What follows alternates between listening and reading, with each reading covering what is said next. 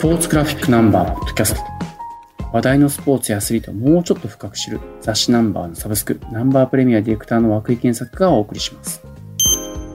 1078号侍たちの甲子園について、えー、と話をしていきます今回の担当デスクの寺島くんと進めていきたいと思いますはい、寺島です。次に話を聞いていきたいのが d n a ベイスターズの牧選手の記事です、はい。これタイトル教えてもらっていいですか牧秀悟、君たちは幸せなカエルを見たかですね。なんていうタイトルなんでしょうこれは不思議なタイトルがついてるんですけれどもいやいや、これはもう読みたくなるでしょ。読みたくなりましたなんか、えーもうそれその感情のね赴くままにぜひ読んでいきたいですけどね。あの目次を見ていてもやっぱりええ一本だけすごい浮いた感じのタイトルがついていはいてはいはいしかもこれ文章を書いていらっしゃるのが村瀬秀信さん、はいあのベイスターズの本も書かれていますし、はい非常にいい意味でユーモアのあるうん文章を書いてくださるライターさんなので期待をして結構自分の中でハードルを上げて読んだんですけどやっぱり面白かったという記事でした。はいでこれあの今回 WBC のそうそうたるメンバーが揃っている特集の中でも、はいダルビッシュさんとかと並んで5ページはい。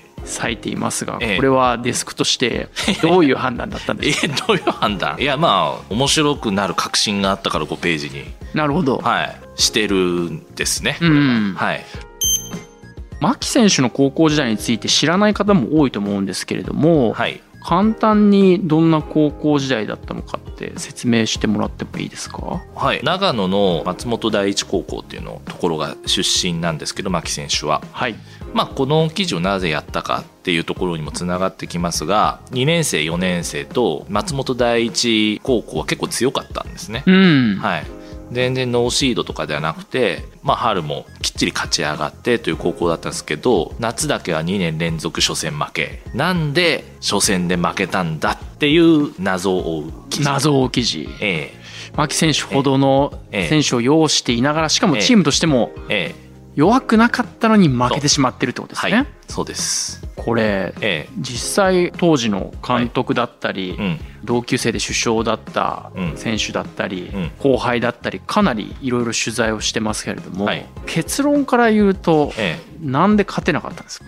これはね結論から言うと、まあ、村瀬さんともちょっと話したんですが、はい、本当はあの神様のいたずらとしか思えない、うん、ええなんでか分かんないけど負けたそうです初戦ね。で,、でなおかつ後輩の1個下の牧選手の1個下の新山君はい、っていう後輩も出てくるんですけど彼の代も初戦で負けてるんですねなるほど。 3年連続初戦負けなんですよ松本大臣ってうんでもやっぱり強くなかったわけではなくてきっちり強かったそうですよね。あのその今名前出た新山くんとか、他の一個下の世代とかも、うんやっぱ今でも独立リーグでプレーするような選手たちもいますしそう、ですね素材というか、はいい、い選手が揃っていたってことですよね。はい、で強かったんだけど、まあ、負けちゃった、うんでもすごくいいなというかなんか心が安らいだのは彼らがすごく前向きに高校生活を終えて大学入ってその後の社会人生活もしっかり過ごしているしかも笑顔で牧選手との日々を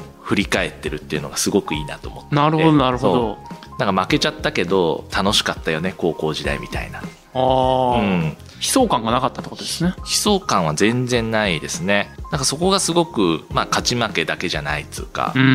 んまあ、高校野球の良さも一つここには凝縮されてるような気がしますね。なるほど、ええなんかやっぱハードルが高くて自分たちも期待をして負けるとやっぱりあんまりいい思い出じゃないってなっちゃいがちですけど、はい原稿全体のトーンも明るいですよねむ村瀬さんの筆もあると思いまあ、ます、それを村瀬さんにお願いしたのはそのトーンの今話になりましたけど明るいトーンで初戦負けっていうものを描いてほしかったんですうよね、まんあ、それをそれ村瀬さんがうまくまとめてくださった、はい、はい、っていうところだと思そいうでます。すね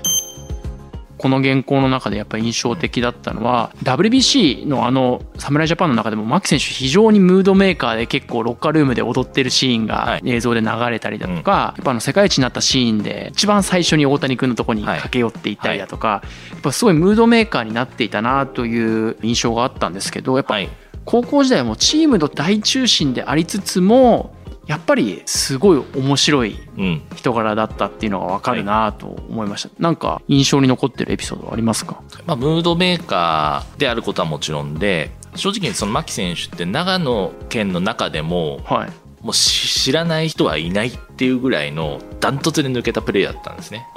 県内でも。県内でも、うん。知らない高校のポットでの選手とかじゃなくてみんな知ってる選手だっじたゃあこの年の長野には牧秀終わり。マーキシューゴ知らなかったらもうグリーぐらい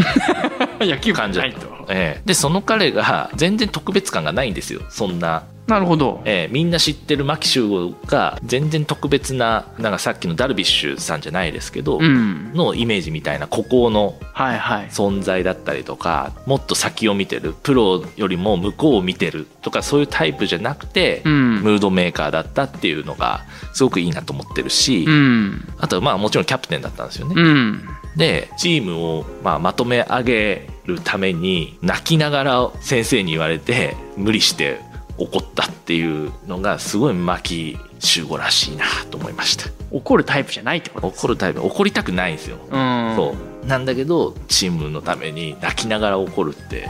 確かに。なかなかできることじゃないでしょううんでその他にもやっぱめちゃくちゃご飯を食べるエピソードご飯 600g 食べた後、はいはい寮のすぐ裏にあった定食屋でトンテキ 150g の大盛りご飯をおかわりしていたとか、はいまあ、そういうエピソード面白いんですけど、うん強烈だったのはやっぱこのタイトルにもなってる「カエル」のエピソードですよね。はいでこれ原稿のオチにもなってるんですけど、はいこの「喜ぶカエル」ってうんどんなギャグなんですか、いやこれはねもううん僕の口からは説明できない ですね、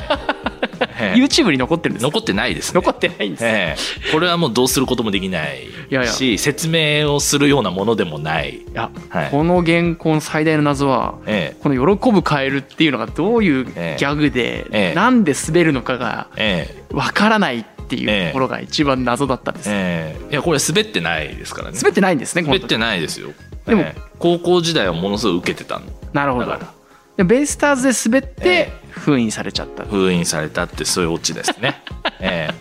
えなんだけどまあまあまあ見たい人は何とか探し出すしかない、なるほど、ええ俺はちょっとぜひ見たくなりましたので、ええ見たくなりますよね、見たくなりました、ええ僕もめちゃくちゃ見たくなって担当編集に見せてもらいましたねあ見せてもらったんですか見せてもらいましたよ担当編集は持ってるんです持ってます持ってます後で僕も担当編集の雨宮さんに見せてもらおうとええええはいありがとうございます、はい今回は牧選手の記事について話を聞いてきました